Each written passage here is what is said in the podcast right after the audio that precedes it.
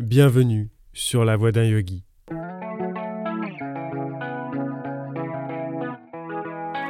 Je m'appelle Benjamin, pratiquant depuis de nombreuses années et professeur de yoga en devenir. Avec ce podcast, je souhaite explorer avec vous cette mystérieuse voie du yoga.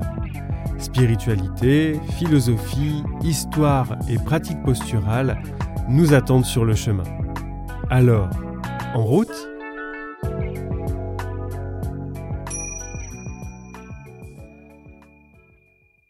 Paschimottanasana, le grand étirement de l'Ouest. Il m'aura fallu plus de deux ans pour consacrer un épisode à cette posture. Paschimottanasana incarne à la fois un fantasme et un obstacle, ou encore un défi. Quand on regarde les manuels de yoga, on a l'impression que Paschimottanasana est simple à réaliser, qu'après des semaines de pratique régulière, l'affaire est pliée et le corps se plie en deux une promesse sur laquelle de nombreux youtubeurs s'appuient pour gagner en visibilité et, in fine, en clientèle. Des vidéos grâce auxquelles vous réaliserez en à peine 30 jours Paschimottanasana ou encore le grand écart latéral d'Hanuman. Certaines personnes y arriveront aisément, d'autres peineront au risque d'abandonner et de s'auto-flageller. Je ne comprends pas. Mon voisin a considérablement gagné en souplesse tandis que moi, non. C'est injuste terriblement injuste. Pourtant, on continue, animé par le désir d'accomplir cette fichue posture et la montrer aux autres avec fierté. Le volontarisme s'invite alors sur le chemin. On force pour se pencher davantage. Nos ischio-jambiers se soumettront à notre volonté, et non l'inverse. Des courbatures, des douleurs, peu importe. On continue. Nous n'avons que 30 jours pour réaliser ce challenge. Cet épisode fait écho à celui dédié à la souplesse dans la première saison, mais aussi à ceux sur les yamas et les niyamas du yoga de Patanjali. Ahimsa, ne pas nuire, yama qui s'applique à soi-même également. Il nous invite à éviter les blessures, la maltraitance de nos muscles, et, pour aller plus loin, à ne pas instrumentaliser notre corps à l'extrême. Aparigraha, la non-convoitise, autre yama qui nous enjoint à ne pas désirer ce dont l'autre dispose, ce qui nous amène au niyama samtosha, le contentement. Accepter le corps que l'on a. Cela ne veut pas dire se résigner, mais plutôt composer avec nos limites, apprendre à les repousser en douceur, sans passer par la case de la déchirure musculaire. Ce qui compte, c'est le voyage, pas la destination. Ah, ce qui compte, c'est pas l'arrivée, c'est la si je parviens à réaliser Paschimottanasana pour faire comme les autres, alors je suis probablement passé à côté de l'essentiel.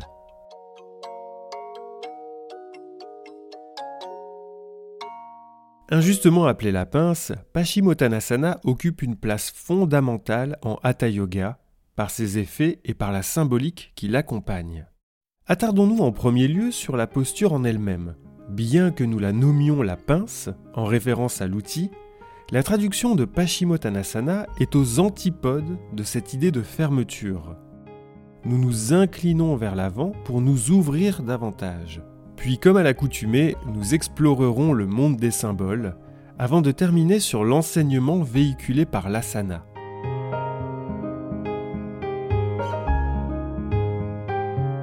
Avant de nous lancer dans le vif du sujet, il est nécessaire d'étudier l'étymologie du nom de la posture afin de comprendre sa philosophie. Paschimottanasana est composé de quatre parties Pashima, Ut, Tan et Asana. Pashima se traduit par ouest, occident, ce qui est situé derrière, final ou encore accidentel. Le préfixe ut indique un mouvement vers le haut. La racine verbale tan signifie s'étirer. Quant à asana, inutile d'en dire davantage. En assemblant ces parties, nous obtenons la posture dans laquelle on s'étire vers le haut, le côté ouest du corps, ou, pour raccourcir un peu, le grand étirement de l'ouest. Rien à voir avec la pince. Deux traductions, deux visions différentes. La première reprend littéralement le nom sanskrit et respecte l'idée d'ouverture si chère aux yogines. La seconde, plus occidentale, n'en est pas moins fausse pour autant. Quand la tête touche les genoux, la face avant du corps est bien repliée. Mais en s'accrochant à cette pince, nous passons à côté de toute la symbolique qui occupe une place centrale dans l'exécution de la posture. Remontons au temps de la Hatha Yoga Pradipika. Dans le traité, la posture se nomme Pashimatana. Elle est décrite comme suit. Ayant étendu les deux jambes sur le sol, droites comme des bâtons, il faut saisir les deux pointes des pieds avec les bras, et posant la région du front sur les genoux, demeurer dans cette position. C'est ce qu'on nomme Pashimatana. Jusque-là, rien de surprenant.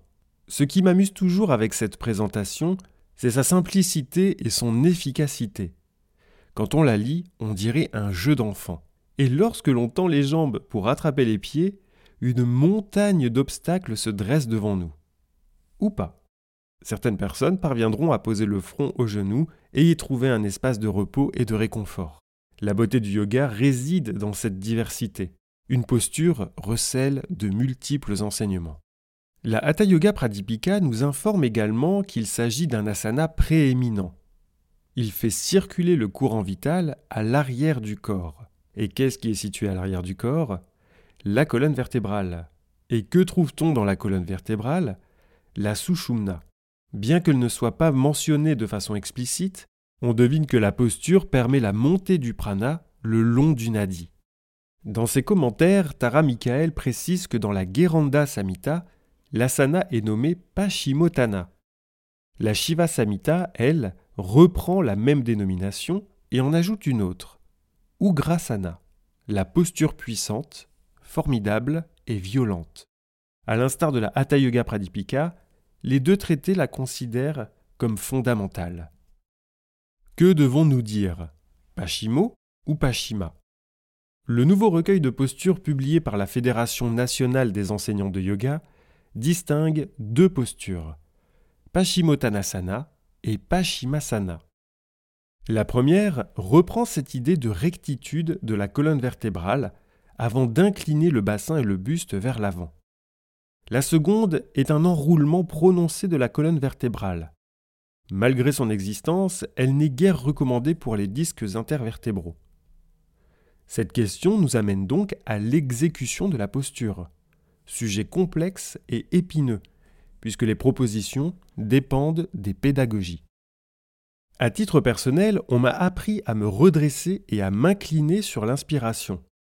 L'inspire favorisant l'étirement de la colonne vertébrale même pendant l'inclinaison l'expire, le relâchement des tensions. Pourtant, j'ai conscience que pour beaucoup de pédagogies, la posture se prend sur l'expiration. Certaines écoles vont proposer Paschimottanasana en dynamique. Dans son encyclopédie de yoga, André Van Lisbeth invite le pratiquant à démarrer allongé sur le dos. Pour l'auteur, débuter assis est peu recommandable. Et lorsque le dos se soulève du sol, il reste arrondi. Lors d'un stage, j'ai exploré un enchaînement où l'on démarre de la charrue pour partir vers Paschimottanasana, puis revenir en Alasana et ainsi de suite. Expérience très intéressante et vivifiante. Mais l'idée de redressement de la colonne vertébrale est difficile à garder. Autre question. Jambes tendues ou pliées? Avec ou sans support sous les fesses? Est-ce que j'utilise une sangle pour saisir mes pieds? Comme vous pouvez le constater, les possibilités sont légion. Dans ma position, je ne peux que vous encourager à explorer ces variations, aussi bien sur le plan physique que respiratoire. Devenez des chercheurs sur votre laboratoire qu'est le tapis. Mais si je peux me permettre un conseil, gardez le dos droit. Pourquoi cette posture est si difficile à aborder pour les Occidentaux? Sri nous explique que le fait de se pencher est naturel chez l'humain. Or, cette faculté s'est perdue avec les années, surtout chez les populations qui n'entretiennent pas la chaîne postérieure de leurs muscles. Et nous en faisons partie. Le même argument s'applique pour Malasana, la posture de la guirlande, ou le fameux squat indien. Cette dernière est utilisée au quotidien par les Indiens pour les tâches ménagères, la cuisine et faire la grosse commission. Néanmoins, ils n'en ont pas l'usage exclusif. D'autres civilisations asiatiques et africaines s'accroupissent de la sorte. Quant à nous, occidentaux, nous avons opté pour la chaise, formidable invention qui, hélas, a entraîné le sacrifice de la souplesse et de l'ouverture des hanches sur l'autel du confort. Sri Mahesh a observé avec amusement que ses pratiquants se sont souvent montrés impatients de réussir une flexion avant. La plupart du temps, dit-il, ils se satisfont de ce qu'ils obtiennent dans les extensions, estimant qu'elles ne sont pas naturelles. À présent, observons les bienfaits et les contre-indications pour Paschimottanasana. La Hatha Yoga Pradipika nous vante les mérites de cette posture qui amincit le ventre et confère la santé. Des ouvrages contemporains vont plus loin. Tout d'abord, notre asana améliore la flexion de hanche et la mobilité du bassin. Elle dénoue les contracteurs musculaires du bas du dos et apaise l'esprit. La sangle abdominale s'en trouve renforcée. On ne va pas effectivement prendre la posture avec un ventre relâché. André Van Lisbeth évoque des effets sur la prostate impliquant un réveil de l'activité sexuelle chez les hommes souffrant de troubles dans ce domaine. N'oublions pas enfin son bienfait central et cher aux yogines, la montée du prana dans la sushumna. Paschimottanasana est déconseillé en cas de crise de sciatique, de pathologie de la colonne vertébrale, hernie discale en particulier, et d'inflammation et blessures à l'arrière des jambes. Une chose est certaine, Paschimottanasana vise à ouvrir la face ouest. Mais pourquoi l'arrière de notre corps se nomme-t-il ainsi? Quels symboles sont véhiculés par notre dos?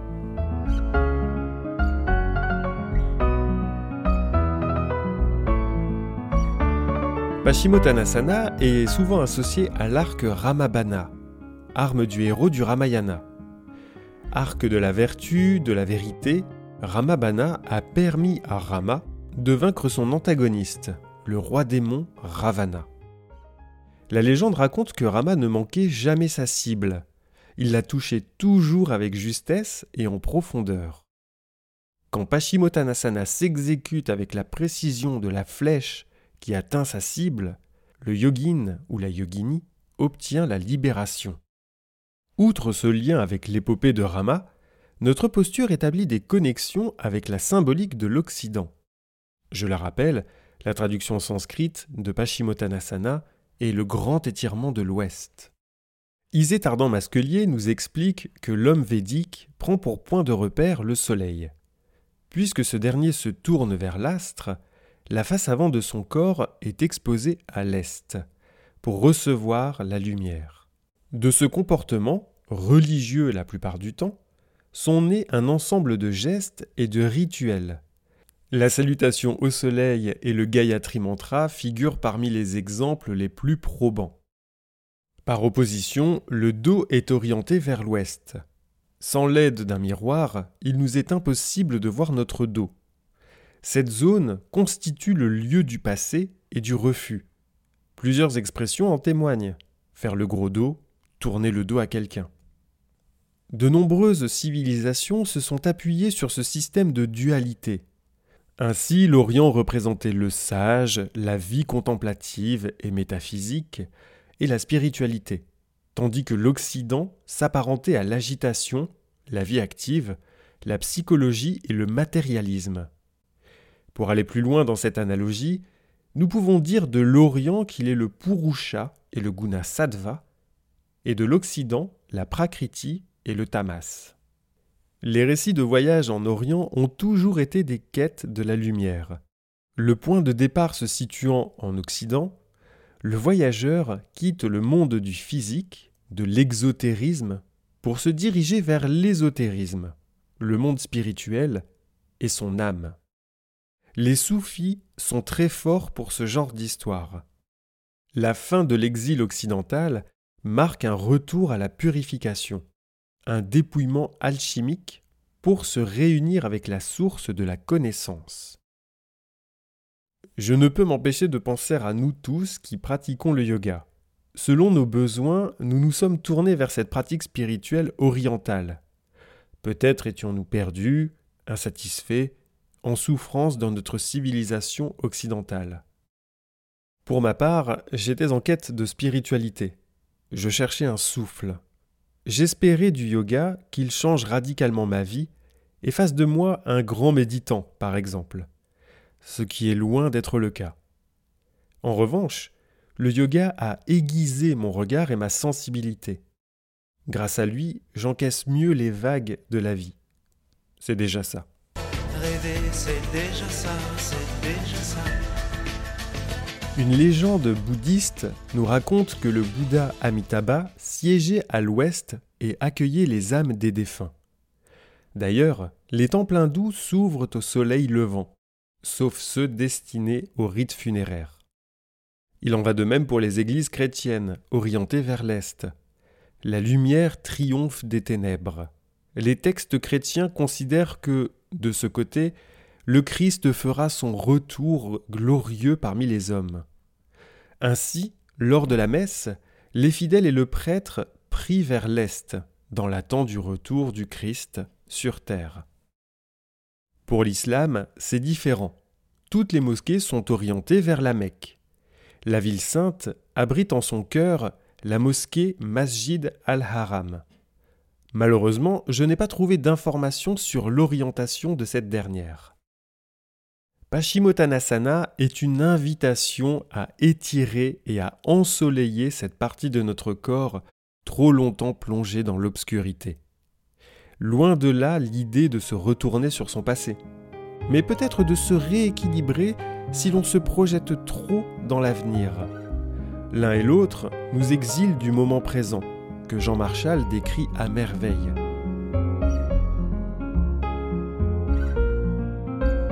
Le présent est une porte ouverte sur l'éternité si nous savons le vivre en pleine conscience, tel qu'il se présente à nous.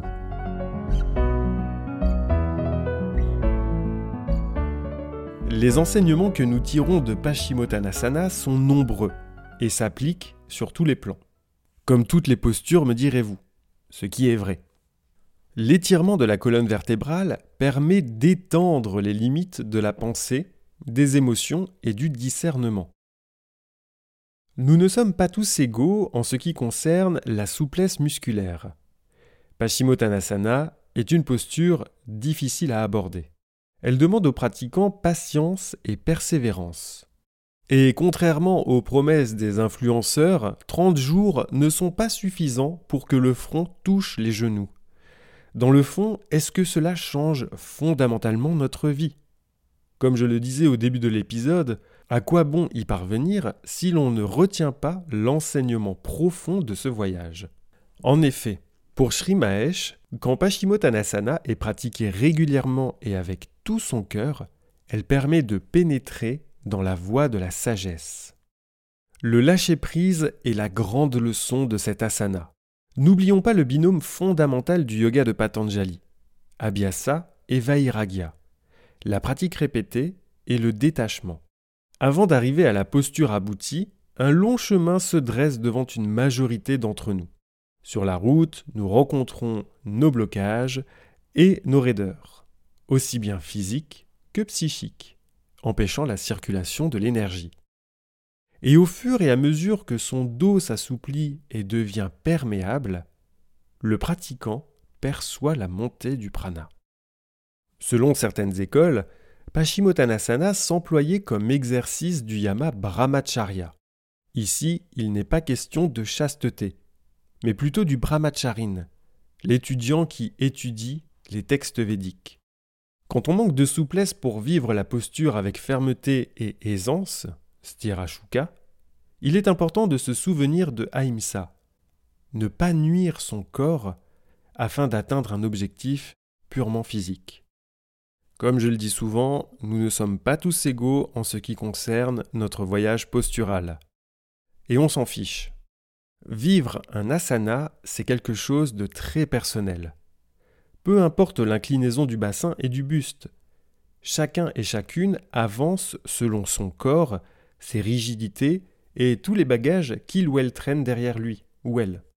Swami Shivananda Radha ajoutera que le fait de se projeter en avant jusqu'au sol fait prendre conscience du besoin que nous avons de faire confiance à notre nature divine.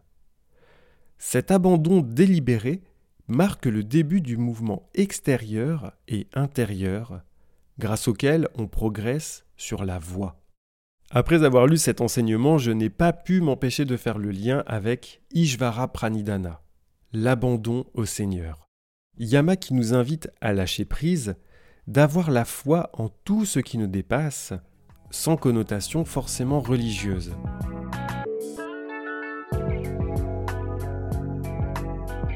Pashimotanasana est ma bête noire. Quand je la pratique, j'oscille entre inconfort, découragement ou l'inverse.